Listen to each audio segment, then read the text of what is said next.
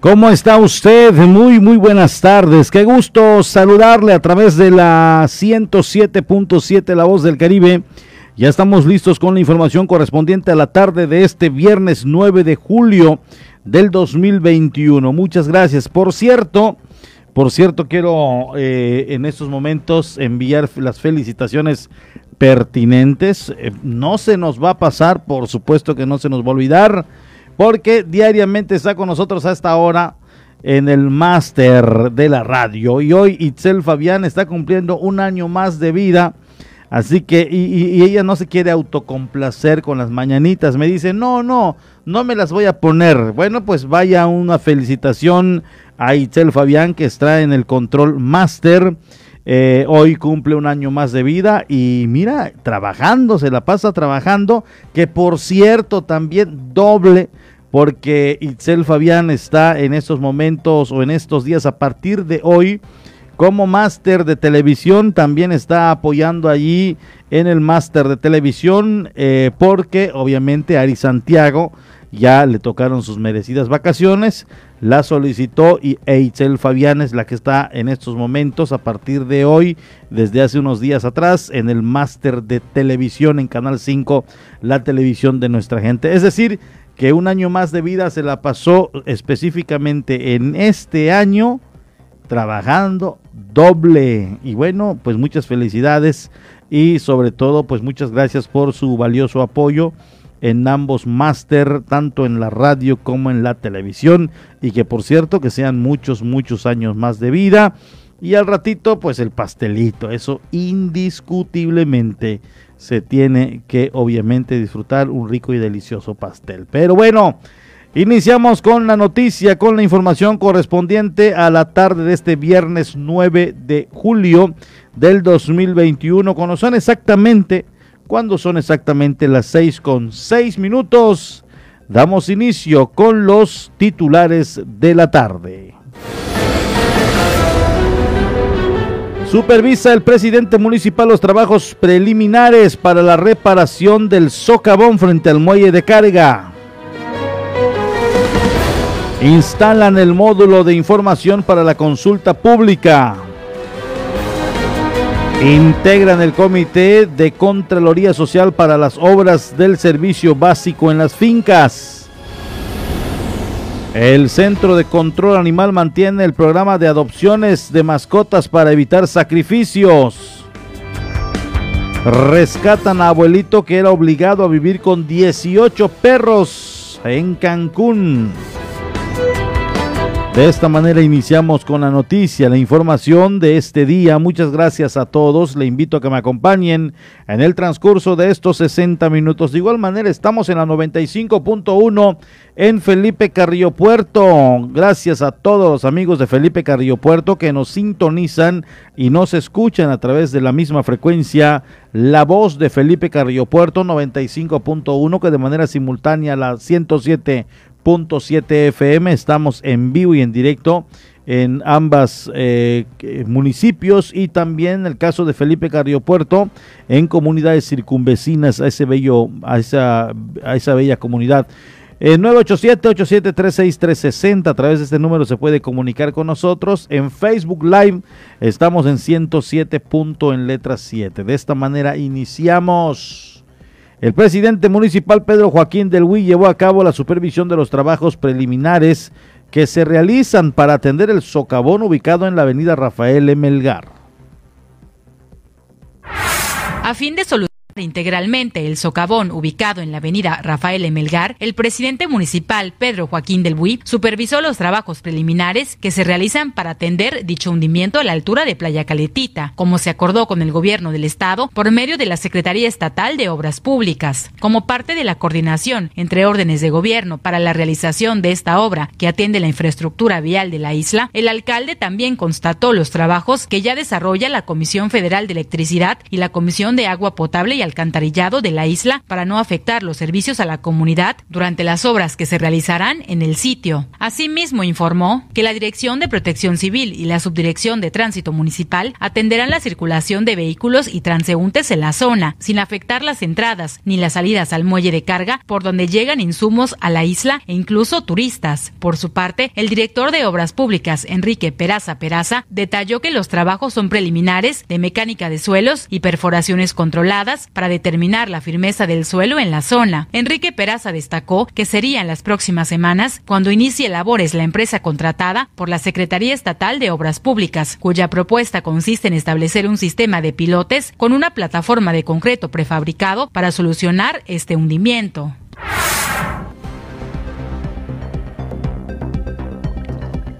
Allá está la información de este socavón que ha paralizado la vialidad en un carril de norte a sur, allá en la costera sur, frente al muelle de Caletita y tenga total precaución al momento de estar transitando en esta zona porque una vía se ha habilitado para ida y de regreso, así que tenga usted mucho cuidado. Instalan el módulo de información para la próxima consulta pública en la isla estará enfocada en conocer la opinión sobre los juicios a los expresidentes nacionales. Integrantes de los módulos de información para las próximas votaciones de consulta popular esperan la participación de la ciudadanía el próximo primero de agosto. Nos hicieron favor de darnos permiso de poner este módulo para promover la consulta ciudadana. Esto surgió cuando el mes de septiembre nos pusimos a recabar firmas y en Cozumel logramos, era necesario juntar unas 1.500 firmas, era nuestra meta y logramos juntar 5.000 firmas con el apoyo de la gente. Esta vez eh, la consulta ciudadana, mucha gente no lo sabe, les agradecemos a ustedes que, que lo podamos difundir, va a ser el primero de agosto.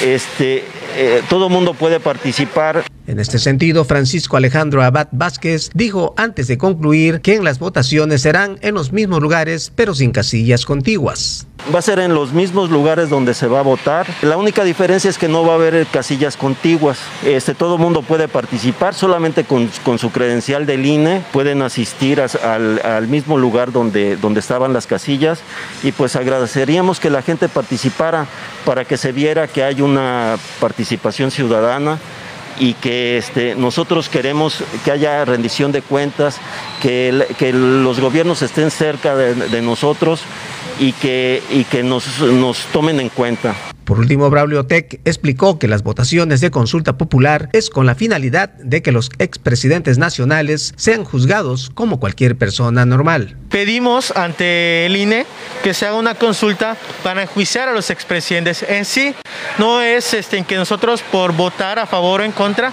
se les eh, meta o no a la cárcel, sino más bien es que se agilice, es que se tome la importancia realmente y también este, los presidentes contaban con algo que se llama el fuero político.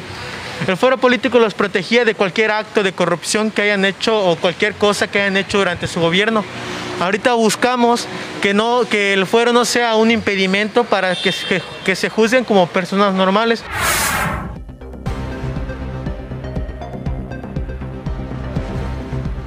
Ahí está, y se ha hecho promoción, demasiada promoción, pero siempre se ha dicho para meter a la cárcel a los expresidentes. Ahora resulta que no, solamente es para la agilización de y promover obviamente las leyes para que esto eh, se pueda en un momento dado aprobar y, y con ello pues ya comience un juicio sin el fuero a los expresidentes. Y bueno, pues allá está, muy criticado por cierto, el hecho de que se esté haciendo a través de consultas populares y demás un tema que obviamente no se había tocado en ningún otro momento y en este al parecer sí. Y bueno, pues ya sus eh, opiniones o más bien eh, sus eh, criterios tendrán en cuanto a esta situación. Lo que sí no, me, no me pareció en, en, en, la vez pasada que se hizo también otra consulta fue para saber si se abortaba en el proyecto del aeropuerto internacional de la Ciudad de México el, proyecto ambicioso que obviamente promovieron eh, por eh, la anterior administración de Enrique Peña Nieto y que este a través de, una votación popular se desechó, un proyecto muy ambicioso y que se movió hacia otro lugar eh, que es precisamente ya en Santa Lucía. Entonces eh, yo cuando tuve la oportunidad de estar allá en la Ciudad de México, los transportistas, los turoperadores, de igual manera propios pasajeros decían, no es posible que no es posible que la consulta popular se haya hecho con gente que en ningún momento o muy pocas de ellas han viajado.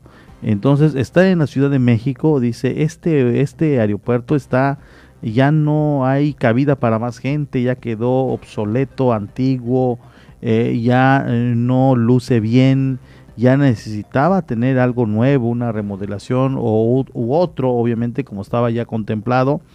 Eh, pero eh, pues se hizo la consulta popular y gente que ni siquiera ha venido en ningún momento a la Ciudad de México solamente acudió y dijo no porque obviamente se habló de que eran muchos millones y que la corrupción y que todo ello y si usted eh, y, esto debió ser encaminado para gente que viaja, para empresarios, para gente que, que tiene, que, que ha vivido el, estar yendo de un lugar a otro, llegar a un aeropuerto donde no hay los primeros servicios, donde eh, eh, eh, hay un servicio de segunda y de tercera.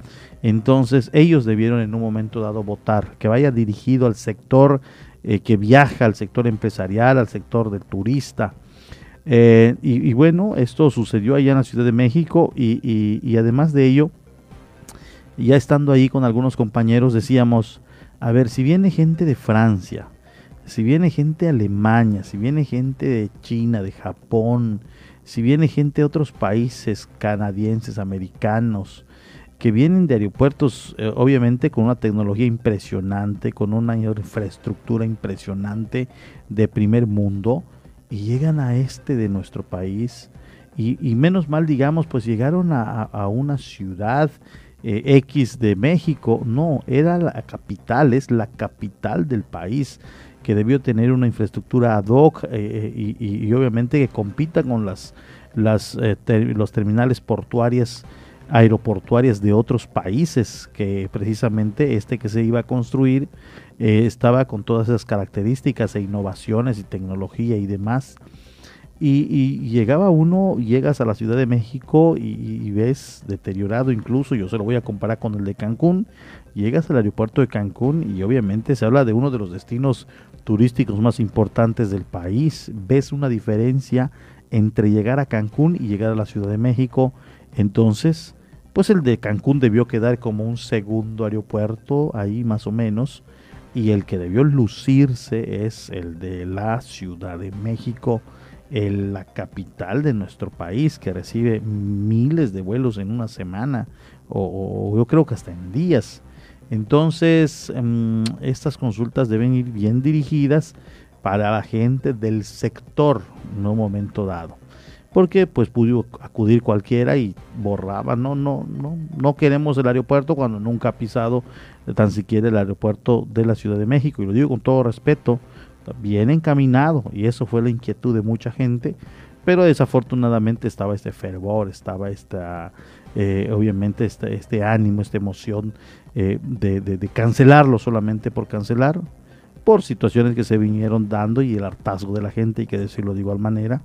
Y, bueno, se echó para atrás un proyecto muy ambicioso que hasta hace unos días eh, daban cuenta de que el proyecto en sí fue eh, premiado a nivel, a nivel mundial como un aeropuerto que iba a contar con toda una infraestructura acorde a la actualidad que se está viviendo. Pero bueno, quedó en los sueños solamente. Y seguimos teniendo al Benito Juárez, allá en la Ciudad de México, así, aeropuerto antiguo, eh, que se ve abandonado, ya no hay obviamente un atractivo de llegar a la Ciudad de México y va siguiendo el aeropuerto, no, no, no, ya no.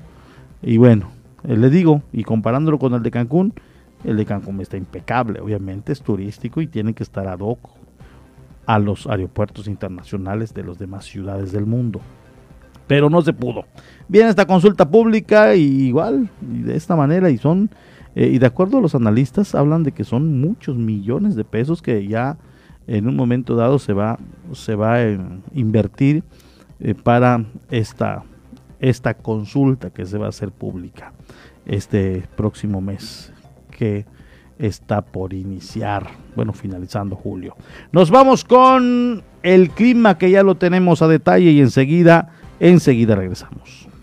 Sistema de alta presión localizado sobre la parte central norte del Océano Atlántico impulsa vientos alisios al área de pronóstico. Traerá vientos del este y sureste con oleaje de 4 a 7 pies. Tormenta tropical Elsa localizada esta madrugada en 39.4 grados latitud norte y 74.3 grados longitud oeste, aproximadamente a 280 kilómetros al suroeste de Nueva York. Tiene vientos máximos sostenidos de 85 kilómetros por hora y su movimiento hacia el noroeste con rumbo de 45 grados a 50 kilómetros por hora y su presión mínima central de 1000 milibares. Se estima que continúe con su movimiento afectando la costa este de los Estados Unidos, degradándose a depresión tropical el fin de semana. Se le monitorea puntualmente. Para Cozumel permanecerá el cielo medio nublado con periodos nubosos. No se estiman lluvias de importancia para este día. Las temperaturas poco calurosas por la mañana y noche, muy calurosas el resto del tiempo. La temperatura máxima será de 31 a 33 grados centígrados, la mínima de 25 a 27 grados centígrados.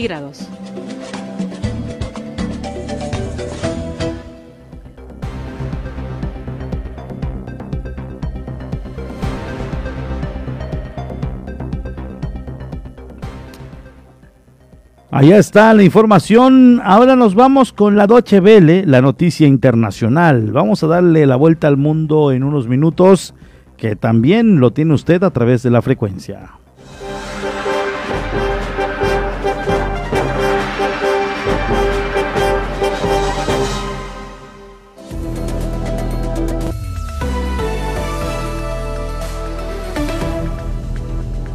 Las autoridades colombianas investigan a cuatro empresas de vigilancia que habrían reclutado a los mercenarios que habrían asesinado al presidente haitiano. Las autoridades colombianas aseguran que al menos 15 de los 28 detenidos por el asesinato del presidente haitiano son colombianos, además de otros dos muertos durante la operación. Al menos seis de los mercenarios arrestados formaron parte del ejército colombiano, pero ninguna de las personas capturadas está en servicio activo. Entre ellos, un reconocido militar de élite, Manuel Antonio Grosso Guarín, que abandonó el ejército en 2019 por causas desconocidas. Grosso Guarín viajó a República Dominicana a principios de junio y pasó a Haití junto a otros tres exmiembros del ejército colombiano. Caguei, caguei para. No voy a responder nada.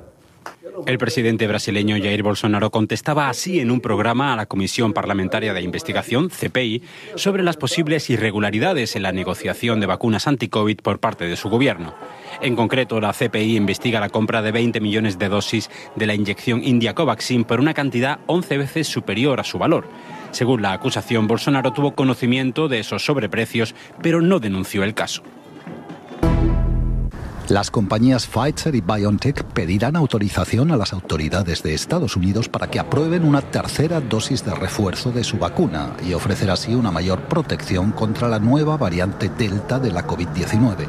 Pfizer y BioNTech comenzarán también a desarrollar una fórmula específica contra esa variante con ensayos clínicos que iniciarán previsiblemente el mes próximo. Sudán del Sur cumple 10 años de independencia enfrentándose a una grave crisis por hambre. 7,2 millones de personas, incluidos millones de niños, están al borde de la hambruna según Save the Children. La ONG advierte de que el número de sus sudaneses en peligro de inanición ha crecido un 50% en comparación con 2011, cuando el país se independizó de Sudán. Esta situación probablemente se deteriorará en los próximos meses debido a la violencia en curso, los altos precios de los alimentos, los impactos climáticos y las barreras a la ayuda humanitaria, según Save the Children. Al menos 52 personas murieron y 30 resultaron heridas en un incendio en una fábrica de alimentación y bebidas en Bangladesh. El fuego afectó el edificio de seis plantas el jueves por la tarde y seguía ardiendo 24 horas después. Los incendios son frecuentes en fábricas y edificios residenciales de ese país debido al incumplimiento de las normas de seguridad.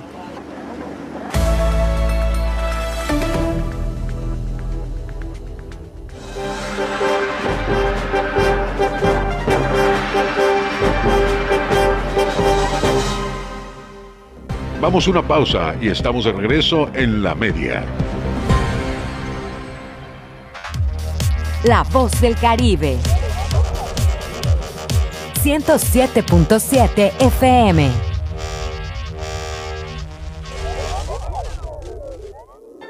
El coronavirus es un bicho pequeñito con corona que provoca que la gente se enferme y se sienta malita. Por eso tenemos que cuidarnos. Si tienes deseos de estornudar o toser, utiliza tu codo o brazo para cubrirte la boca. Recuerda siempre lavarte las manos con agua y jabón por 20 segundos. Hashtag yo me quedo en casa. 107.7 FM. ¿Y tú ya estás conectado a las redes?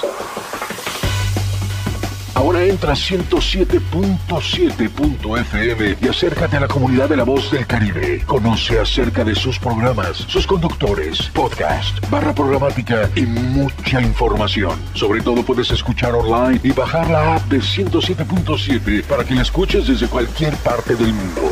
Conéctate a la red de la voz del Caribe. Entra a la página 107.7.fm. La voz del Caribe.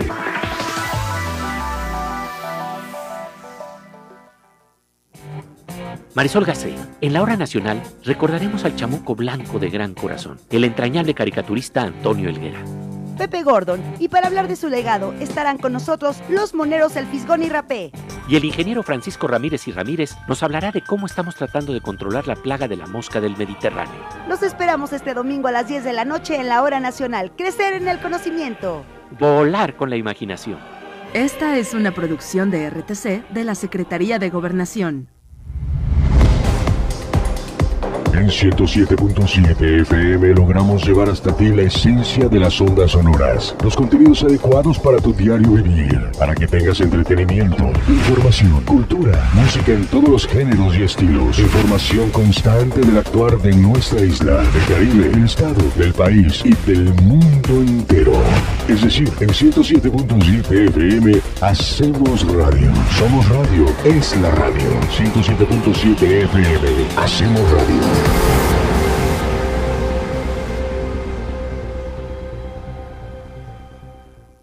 Hoy hay tanta información que es difícil identificar la que es útil y si ayuda a tomar mejores decisiones. Publicar noticias falsas, rumores y mentiras nunca fue tan común. Y todo eso afecta nuestra vida. En cambio, la información cierta, verificada y confiable puede salvar vidas. Busca fuentes confiables, compara, investiga bien, no te quedes con lo primero que te cuentan. Conoce más en INE.mx y es.unesco.org. Contra la desinformación, contamos todas, contamos todos. INE.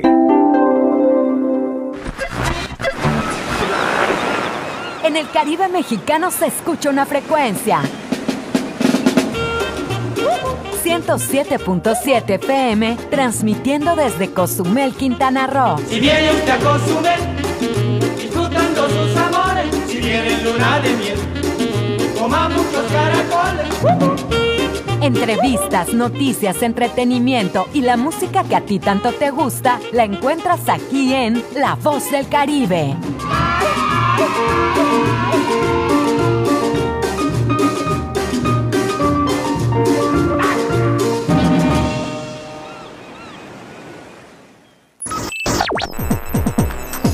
Estás escuchando 107.7 FM La Voz del Caribe. Desde Cozumel, Quintana Roo. Simplemente radio. Una radio con voz. La Voz del Caribe. Ya estamos de nuevo con la información. La media.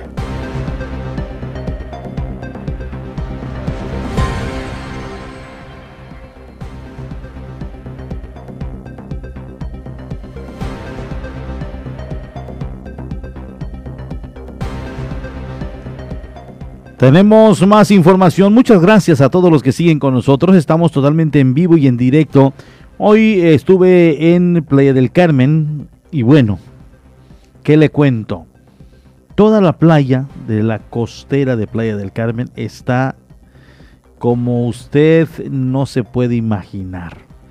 Eh, muchos ya lo sabrán, pero pues en su gran mayoría no han, la gran mayoría creo yo que no han pasado y no han podido ver cómo está Playa del Carmen. Está terrible. El agua chocolatosa, turbia, se ve sucia. Es por la cantidad de sargazo. Y eso es que vi, vi gente trabajando en el tema del sargazo, vi que estaban tratando de hacerle frente, tratando de levantar, limpiar, eh, embolsar, pero es que no se dan abasto y además de ello, algo, algo que no se han puesto a pensar, creo yo, las autoridades, o creo que sí, ¿eh? Que están buscando la manera de frenar el sargazo eh, con las llamadas redes sargaceras, pero pues va a servir solamente como un colador porque finalmente el agua va a llevar el color este turbio, feo, sucio hasta la orilla. Si se está buscando que llegue a la playa, se acumule, se descomponga y huela mal, pues sí, sí, sí se logra. Porque ya este sargazo no llega a la playa. Si se está evitando la suciedad del agua, es sí que va a ser imposible. Si bien el alga se queda en la, en la red eh, sargacera, pues eh, sirve como un colador, insisto, y el agua va a quedar sucia de cualquier manera.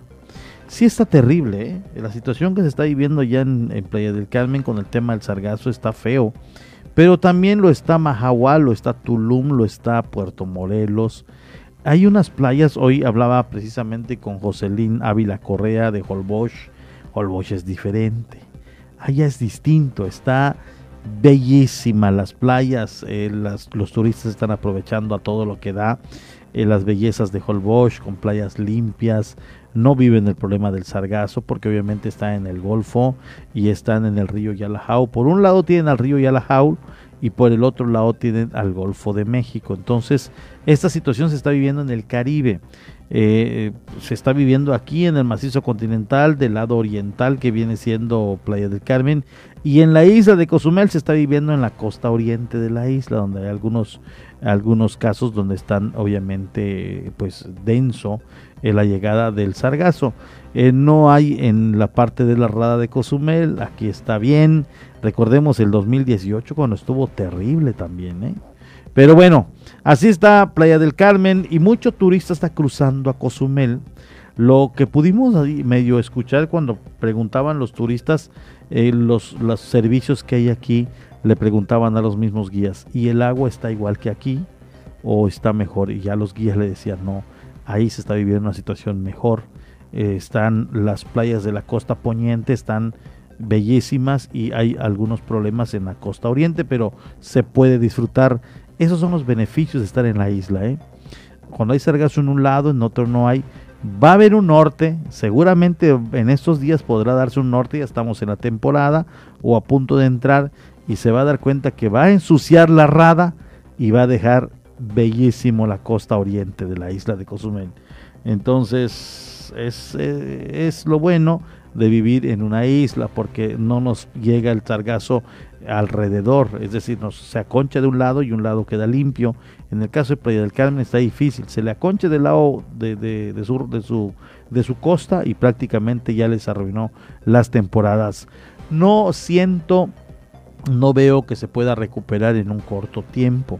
Eh, todavía no hay los nortes, eh, no sé si ya va, estén a punto de llegar los frentes fríos que con un frente frío deja impecable el mar, deja cero sargazo y obviamente embellece el destino, pero no hay de momento.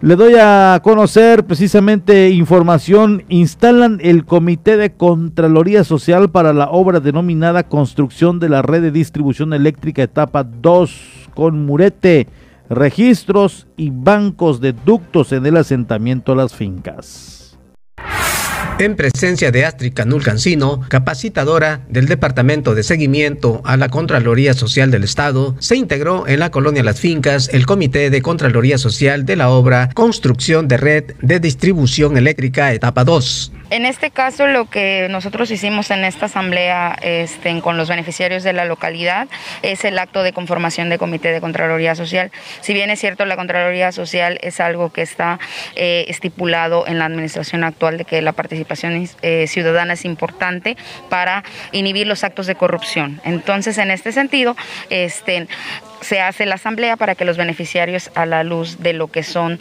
eh, esta, esta obra puedan saber cuánto se está invirtiendo, cuánto va a durar la obra, en qué consiste la obra. Por eso están las, las autoridades que representan, la Secretaría de Obras Públicas, la empresa constructora y el supervisor a cargo de, de esta obra para darle la información a los beneficiarios de las fincas. Agregando a la funcionaria estatal que en caso de cometerse un fraude, el comité en cuestión podrá dirigirse al departamento correspondiente del Estado. Se les dio la información eh, durante la capacitación de Contraloría Social de las instancias y los números a quienes se van a poder dirigir y para eso es el Comité de Contraloría Social electo, para que ellos puedan ser el vínculo con el gobierno del Estado y tener el libre acceso a la información. Al finalizar dijo que luego de la integración del comité, los propios participantes le darán seguimiento en conjunto con el personal de obras públicas sobre los trabajos a desempeñar en el asentamiento de las fincas. Ellos van a darle seguimiento a las reuniones que tenga que hacer, eh, las, por ejemplo, la Secretaría de Obras Públicas en su carácter de instancia ejecutora. Ellos van a venir, van a contactarlos y van a hacer los recorridos pertinentes durante lo que eh, la vigencia de, de los trabajos de la obra.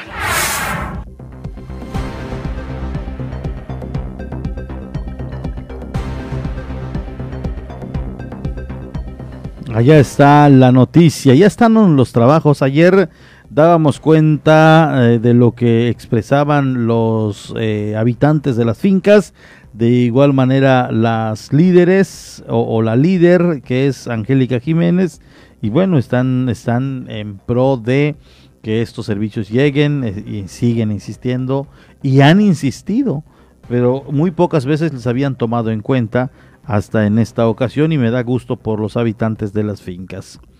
Eh, cuando son exactamente las 6.35 nos vamos a la información humanitaria. La Organización de las Naciones Unidas y su resumen mundial a través de la frecuencia.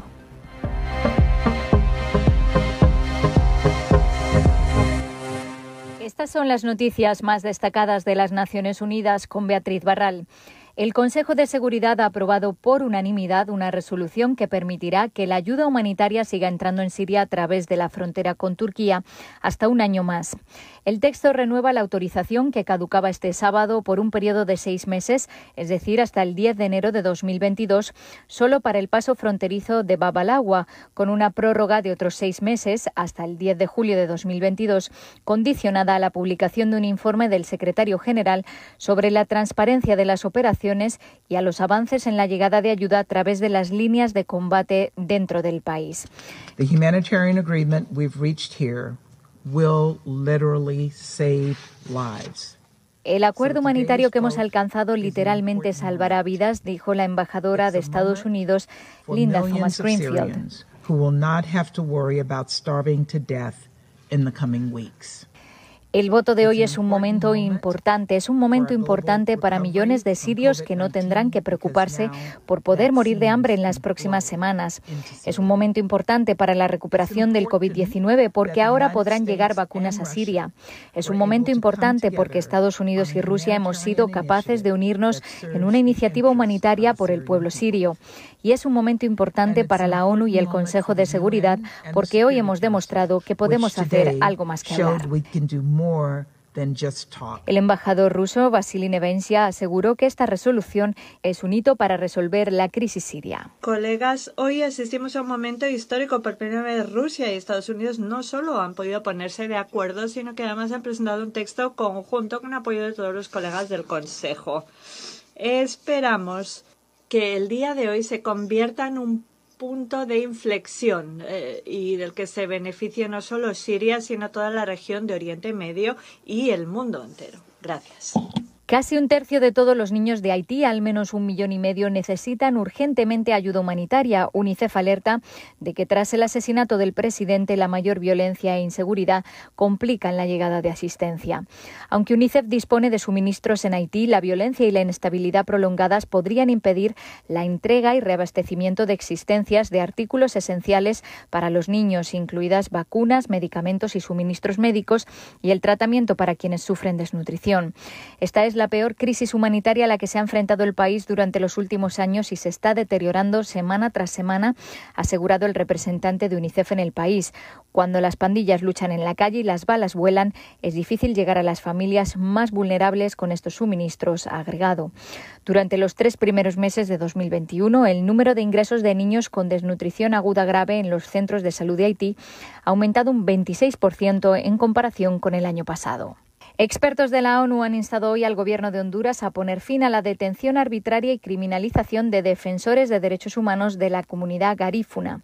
Tres defensoras, Silvia Bonilla Flores y las hermanas Marianela y Jennifer Mejía Solórzano, han sido detenidas acusadas de robo con violencia o intimidación, usurpación, daños y amenazas. Según la información recibida, las investigaciones surgen a raíz del conflicto sobre ciertos terrenos respecto de los cuales existen simultáneamente títulos de propiedad privados y un título de propiedad ancestral a favor de la comunidad de Cristales y Río Negro. En el marco de estas acusaciones se encuentran pendientes 29 órdenes de captura en contra de defensores de los pueblos garífunas. El Gobierno debe de abstenerse de utilizar la legislación penal nacional como una herramienta de intimidación en perjuicio de las personas defensoras de derechos humanos, dijo la relatora Mary Lawlor. Estas tres valientes defensoras están siendo perseguidas por el trabajo que realizan en defensa de esta comunidad y ahora enfrentan penas de larga duración de 10 años o más por la labor que realizan, añadió la especialista. Y la Organización Internacional para las Migraciones ha inaugurado el portal Suramérica Abierta, una plataforma que brinda a los migrantes información actualizada y confiable sobre las restricciones sanitarias y de seguridad adoptadas por los gobiernos en la pandemia. El sitio web disponible en español, inglés y portugués comparte información oficial por país sobre restricciones fronterizas, requisitos de cuarentena y pruebas de COVID-19 para migrantes y viajeros. El portal también ofrece información actualizada sobre puntos de ingreso habilitados y lugares clave como consulados, centros de atención a migrantes y de salud, aeropuertos, pasos fronterizos y puertos. Esta información puede ser consultada a través de un mapa interactivo. Hasta aquí las noticias más destacadas de las Naciones Unidas.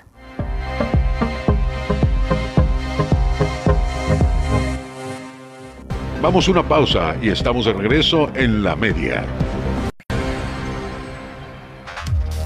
La voz del Caribe. 107.7 FM.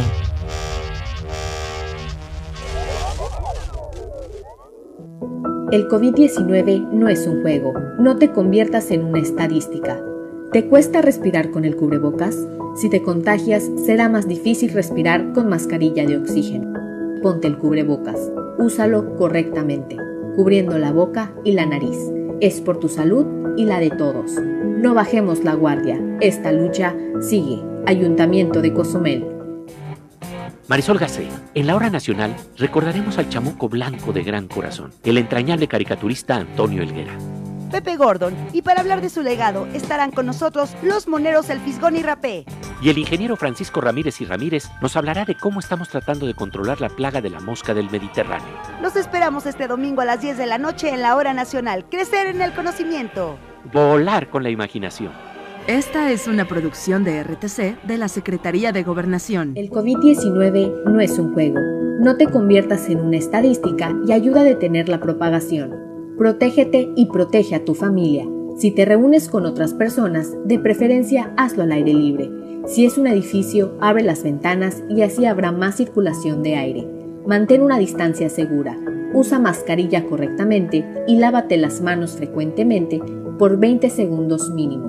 No bajemos la guardia. Esta lucha sigue. Ayuntamiento de Cozumel. En el Caribe mexicano se escucha una frecuencia.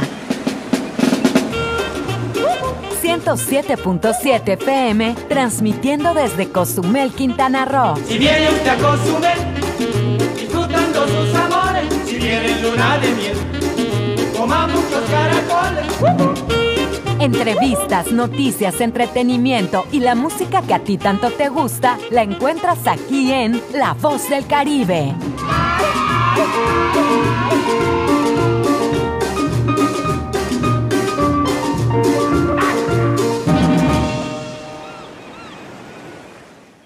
El COVID-19 no es un juego.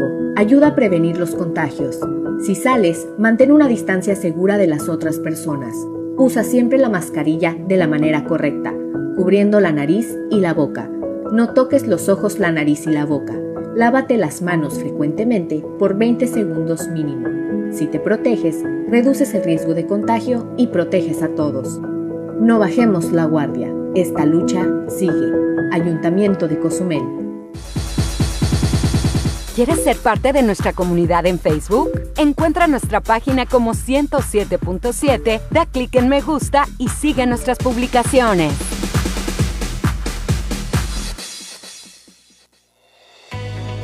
En esta temporada de lluvias, atiende las siguientes recomendaciones. Utiliza paraguas o impermeable para evitar enfermedades. Barre banquetas y manténlas libres de basura. En pavimento mojado, conduce con precaución.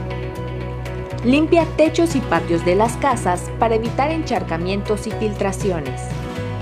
Evita acercarte a postes o cables de electricidad. No te refugies debajo de árboles porque atraen descargas eléctricas. Ten a mano una linterna en caso que se vaya la luz. En caso de emergencia, llama al 911.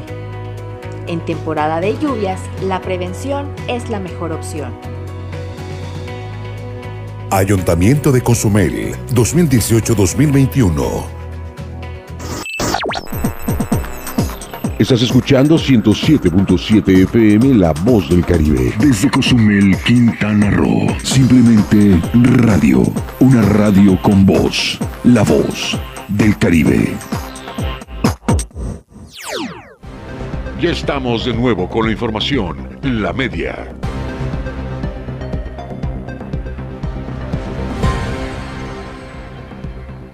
Gracias, seguimos, estamos totalmente en vivo y en directo. En otra información les digo que el Centro de Control Animal mantiene el programa de adopciones de mascotas en resguardo para evitar que sean sacrificados. Cerca de 20 perros están listos para su adopción en el Centro de Control Animal de la isla. El número de canes abandonados se incrementó con la llegada de la pandemia, manifestó Saúl Burgos Pat, subdirector de salud. Ante esta situación, en, en los últimos meses relacionados con la pandemia hemos tenido un mayor número de reportes relacionados con perritos en abandono o en la vía pública, lo que ha hecho que pues, el Centro de Control Animal eh, llegue a su capacidad máxima. Eh, afortunadamente hemos tenido una gran respuesta de la ciudadanía que ha acudido a darles una segunda oportunidad a estos animalitos, ha estado adoptando bastante, sin embargo los reportes aún eh, son elevados, lo que hace que constantemente tengamos nuestra capacidad máxima en, en este sentido. Tenemos aproximadamente 20 20 canes que están en proceso eh, de adopción, ahí se pueden acercar a conocerlos, hay de todos los tamaños, eh, tanto de todas las edades, colores, tienen sus temperamentos eh, muy diversos, hay personal del Centro de Control Animal que trabaja directamente día a día con ellos, ellos los pueden orientar para saber cuál se acopla a su estilo de vida. Es muy importante para nosotros que los próximos dueños puedan ser dueños responsables. Los animalitos se entregan vacunados, desparasitados, esterilizados. Se ha vuelto común notar que estos animales tuvieron un dueño, presentan condiciones de haber tenido un hogar anteriormente. Pues tuvimos ya, eh, pues hasta un, se han duplicado ese número de reportes. Eh, sabemos que han estado muchos o anteriormente tenían dueños, pues son animalitos que no presentan un maltrato animal, inclusive hemos capturado animalitos que tienen ya la marca de haber sido esterilizados anteriormente, eh, por lo que pues llegamos a inferir que pudieron ser de, alguna, de algún dueño. Eh, sin embargo, pues decirle a la ciudadanía que eso es un delito que sanciona nuestro reglamento del Centro de Control Animal. Quien pueda ser sorprendido realizando esta acción puede tener una multa que pueda rondar hasta los 5 mil pesos. Entonces, eh, antes de de poder tener una mascota, es importante que pensemos que es un miembro de la familia que va a estar toda la vida, el cual tenemos que brindarle no solamente comida y un techo, sino también sus medicamentos preventivos, como es la vacunación, desparasitación, entre otros. Y siempre eh, hacer esa conciencia antes de poder adquirir una mascota. Interesados en adoptar pueden visitar las instalaciones de este centro ubicado en la zona industrial. Ante esta situación pueden visitar las instalaciones del Centro de Control Animal para un proceso de adopción, los cuales se encuentran en la carretera de la zona industrial.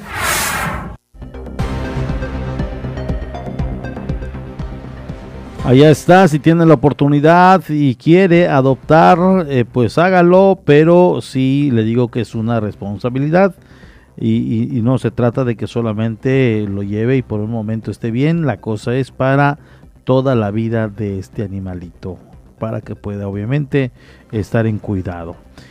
Es el, en este mismo tema, la Sociedad Humanitaria de Cozumel invita a las personas a aplicar a sus mascotas la vacuna contra el parvovirus, que es una enfermedad viral mortal para los caninos. Por el momento no se están realizando esterilizaciones hasta nuevo aviso. Sin embargo, es importante la aplicación de la vacuna contra la enfermedad viral mortal del parvovirus canina, explicó Karina López Can, coordinadora general de la Sociedad Humanitaria de Cozumel. Momentáneamente no tenemos citas disponibles de esterilización. Eh, sí les pedimos que estén pendientes en nuestra página de Facebook de Sociedad Humanitaria y ahí les vamos a indicar cuándo vamos a retomar nuestras citas de esterilización y pues sí tener paciencia, ¿no? Mientras tanto, si necesitan esterilizar a sus mascotas, pueden checar en el Centro de Control Animal o en cualquier otra veterinaria que ofrezca estos servicios a bajo costo. Añadiendo a la coordinadora que en estos tiempos a los perros callejeros o abandonados por sus dueños están siendo afectados por la enfermedad viral del parvovirus y que es mortal si no se atiende a tiempo y por ello debe de aplicarse la vacuna de prevención contra este virus. Lo que realmente les está afectando es el parvovirus. Hay muchos casos de parvovirus y este solo se puede prevenir con las vacunas. Es muy importante que vacunen a sus mascotas. Sale mucho más económico la prevención que luego llevarlos a que les realicen las pruebas y muchas veces muchos de ellos no sobreviven. Antes de concluir, invitó a las personas colaboradoras de acudir a las instalaciones y llevar sus donativos monetarios y en especie, ya que con esto origina que continúen con los servicios gratuitos de desparasitación y esterilización. No invitarlos de nuevo a visitarnos, pueden venir cualquier día de la semana como voluntarios o a dejar su donativo monetario o en especie que nos permite continuar con nuestra labor.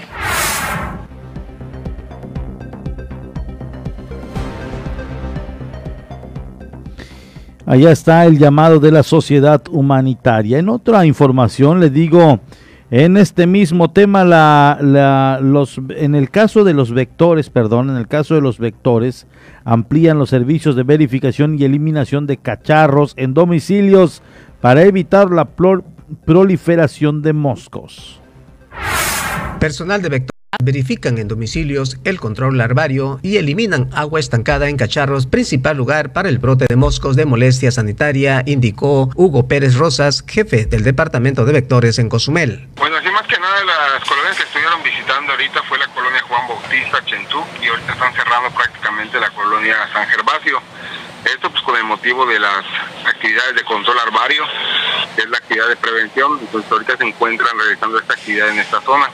A su vez igual se encuentran realizando actividades de fumigación intradomiciliaria con producto residual. Esto lo están realizando en la colonia San Miguel 2.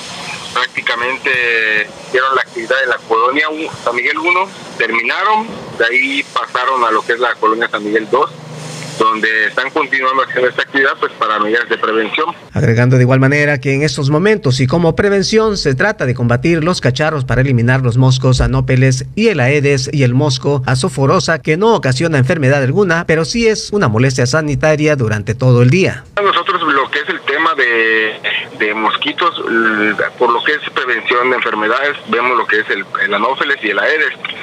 Entonces, en cuestión de Aedes aegypti, que es el que se reproduce en lo que son los patios o en los depósitos de agua de los patios de las casas, pues prácticamente ese mosquito pues siempre va, va, a haber presencia, pero en temporadas de lluvia siempre prolifera un poquito más lo que es el culex Y las oróforas, que son molestias sanitarias, son moscos que no, no transmiten enfermedad alguna, pero sí es una molestia tenerlos prácticamente todo el día. Antes de finalizar, explicó que por eso es importante que la ciudadanía en general mantenga sus patios limpios, libres de cacharros, sobre todo en estos tiempos de lluvia, que es cuando más brotan los moscos. Más que nada que la fumigación, lo más importante siempre va a ser la prevención en el tema de lo que son los criaderos. Eso es muy importante. O sea, la gente lo que debe de, preocuparse un poco más en el sentido es de, apoyar con las actividades de prevención, porque sin, en en un domicilio hacemos una revisión de nuestro patio, controlamos los depósitos, eliminamos los depósitos que no utilizamos, pues lógicamente no van a brotar moscos, no, no se van a reproducir los moscos dentro de nuestras casas. Pero desgraciadamente si la gente no apoya en ese sentido de revisar su patio por lo menos una vez a la semana, eh, su casa se va a volver un criadero y más en este tiempo de lluvia. Así es, si no se limpia, si no está en buenas condiciones, temporada de lluvias, crece el culex y comienza la molestia sanitaria. En otro tema, baja la productividad de langosta. Actualmente la presencia constante del sargazo en zonas de captura afecta venta de este producto menor la productividad de langosta. Actualmente la presencia importante de sargazo pudiera estar afectando la captura de este producto. Así lo dio a conocer José Ángel Cantono, presidente de la cooperativa pesquera Cozumel. Ahorita nos está ocasionando dos cuestiones de, fenómenos. El primero es que arrancamos la temporada eh, con el problema del sargazo y realmente esto nos está repercutiendo porque se empieza a perder la oxigenación en los encierros con la langosta y esto tiende a tener mortandad en el producto. Eh, de antemano llevamos más de media tonelada de langosta muerta por la consecuencia del, sargazo. Eh, esto lo hemos ido sorteando en estos 8 o 9 días de trabajo, pero desafortunadamente eh, el día de ayer y el día de hoy pues mantiene el puerto cerrado a la navegación menores con estas inclemencias del tiempo, de lluvia y de viento recio de antemano aquí en, en la comunidad pesquera de Marielena y en la, toda la parte sur del estado de Quintana Roo. Pues sí, porque ahorita llevamos tres días, eh, primero con las consecuencias del sargazo los primeros días de siete días de la semana para trabajar la langosta y ahorita pues el cierre de puerto, pues al inicio de temporada, pues sí nos está afectando muchísimo. La captura ha bajado en comparación al año anterior, apuntó Cantonó. Realmente la captura sí ha sido menor comparado al año pasado. El año pasado arrancamos bien la temporada, la primera semana capturamos casi 5 toneladas y ahorita a duras penas llevamos 2 toneladas. Esto también eh, se ve reflejado en una disminución de en cuanto al producto pero también en un, encarecimiento en cuanto al costo del producto. El costo del producto ahorita oscila entre los 500, 600 pesos el kilo de langosta viva y en caso del producto de langosta cola está oscilando entre 600, 650 que es un precio muy bueno comparado al año pasado que estuvo con lo de la pandemia, un precio muy, muy por abajo de 220 pesos el kilo de, de viva el año pasado y en el precio de la cola de 350. Entonces, hay una, un margen muy superior. Al tener demanda alta y el no obtener producto necesario, afecta en gran medida las ganancias. Bueno, en la venta, pues el, eh, la demanda ahorita es muy alta y no hay en la producción, entonces eso encarece el precio del producto que eh, se, viene arrebatando ahorita porque todo el mundo lo quiere y pues eso a nosotros nos conviene, pero desafortunadamente no hay la producción que se debería de haber, entonces es algo comparativo de que si no hay producción el precio aumenta. Quisiéramos que se mantuviera en un margen bueno porque aunque haya producción, por la venta no hay porque disminuye eh, ese producto eh, y aumenta su precio. El año pasado había más y el precio era menos, entonces es algo que como siempre el pescador eh, es afectado, ¿no? Entonces esperemos que en los siguientes días esto mejore y las condiciones del clima también, porque si es una afectación directa después de cuatro meses que el pescador eh, ha dejado de trabajar durante la veda y pues ahorita entusiasmado que empezábamos una nueva temporada, pero pues ahora sí con, con producción baja aunque con un encarecimiento del costo del producto. Ahí está, ojalá y vayan mejorando las cosas para el gremio pesquero. Preparan exploración lunar en el planetario de Cozumel, asimismo un encuentro con las constelaciones desde el Observatorio Astronómico. Prepara el planetario de Cozumel actividades para este mes de julio. Se trata de una exploración lunar y un encuentro con las constelaciones. Dichas actividades serán transmitidas a través de redes sociales, explicó Antonio Ríos Arriola, jefe del observatorio de este Centro de Ciencia y Tecnología. Pues tenemos ahorita en este mes dos actividades virtuales que restan, excluyendo las conferencias de cada viernes, que esas son semanales de siempre, ¿no? Tenemos el próximo miércoles 14 una actividad en la cual vamos a compartir con la gente qué estrellas brillantes o principales y constelaciones sobre todo van a poder ver durante todo el mes y parte del mes que sigue también. Entonces lo hemos llamado un encuentro con las constelaciones y tendremos como invitada especial a la única astrónoma mujer de Quintana Roo que trabaja eh, haciendo lo que hago yo aquí, lo hace ella en el planetario de Cancún. Entonces ella va a estar con nosotros y vamos a aprovechar pues para celebrar allá breve y chiquito el octavo aniversario de ese planetario. Ya cumplen ocho años. Tenemos una sorpresa igual para todos los que les guste la astronomía. El próximo 23 de julio a las 10 de la noche vamos a apuntar nuestros mejores telescopios a la luna para ver la séptima luna llena del año, pero como ya les habíamos comentado en otros programas, vamos a observar dos objetos extra, como va a ser el primer vistazo anual que vamos a hacer a Júpiter y Saturno porque se acercan a estar en su mejor posición para observarlos este año. Entonces las dos actividades las vamos a transmitir en vivo.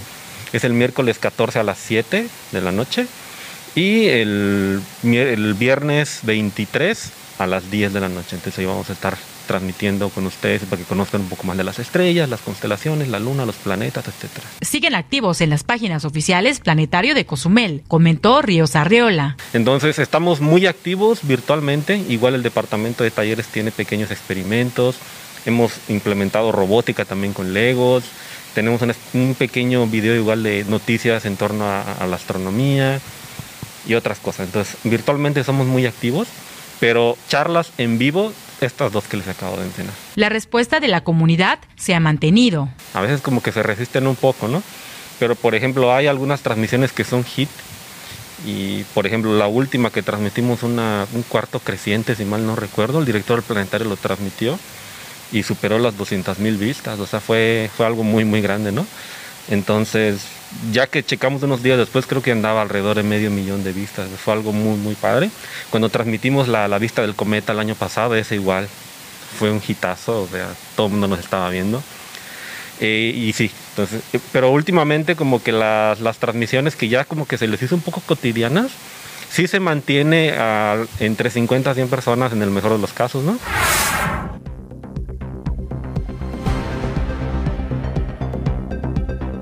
Allá está la información de Antonio Ríos Arreola. Nos vamos con más información. Rescatan a octogenario que era obligado a vivir con 18 perros en Cancún. Un hombre vivía en un departamento de la región 230 de aquella ciudad en compañía de su padre de 86 años de edad y 18 perros. Hoy, tanto este octogenario como los animales fueron rescatados de estas condiciones de hacinamiento e inseguridad. Una denuncia por parte de vecinos en contra de esta persona llevó a este domicilio agentes de la Policía Municipal asignados al Grupo Especial de Atención a Víctimas de Violencia Familiar y de Género en compañía de personal del DIF municipal que constataron las condiciones en las que vivía el anciano que sufría de deshidratación, tenía pulgas y garrapatas, además de tener una infección en las vías respiratorias. Federico N de 86 años de edad tuvo que ser trasladado al hospital en tanto personal del bienestar animal acudieron para llevarse estos 18 perros a la perrera municipal.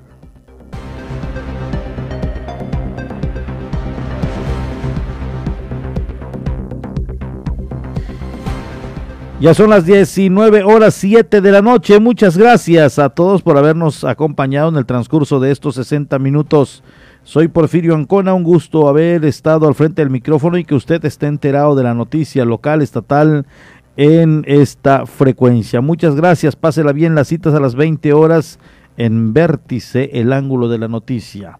Hasta mañana, pásela bien. Esto fue La Media con Porfirio Ancona, el resumen noticioso de la tarde. Nos escuchamos en la próxima emisión.